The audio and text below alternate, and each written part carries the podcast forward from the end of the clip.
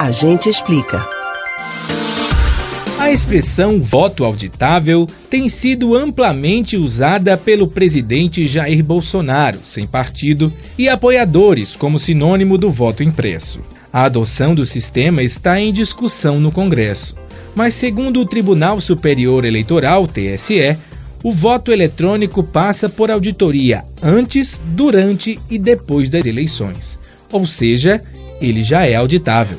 E você sabe como é feita a auditoria das urnas eletrônicas? A gente explica.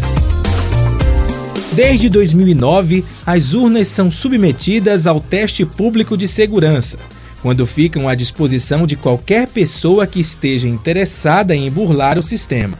Tudo isso para manter a segurança da votação.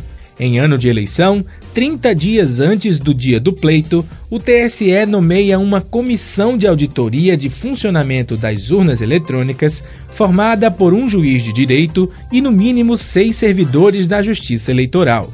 20 dias antes da eleição, os tribunais regionais devem informar o local onde será realizada a auditoria e expedir ofícios aos partidos políticos comunicando sobre o horário e o local onde será realizado o sorteio das urnas que serão auditadas.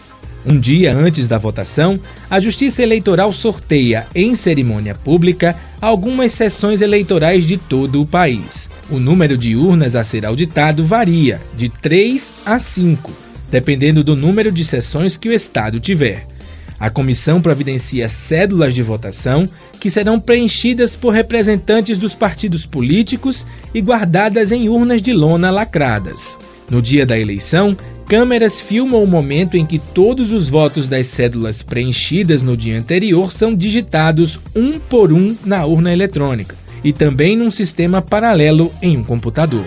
Todo o processo é monitorado e seguido pelos representantes indicados e pode ser acompanhado também por qualquer interessado.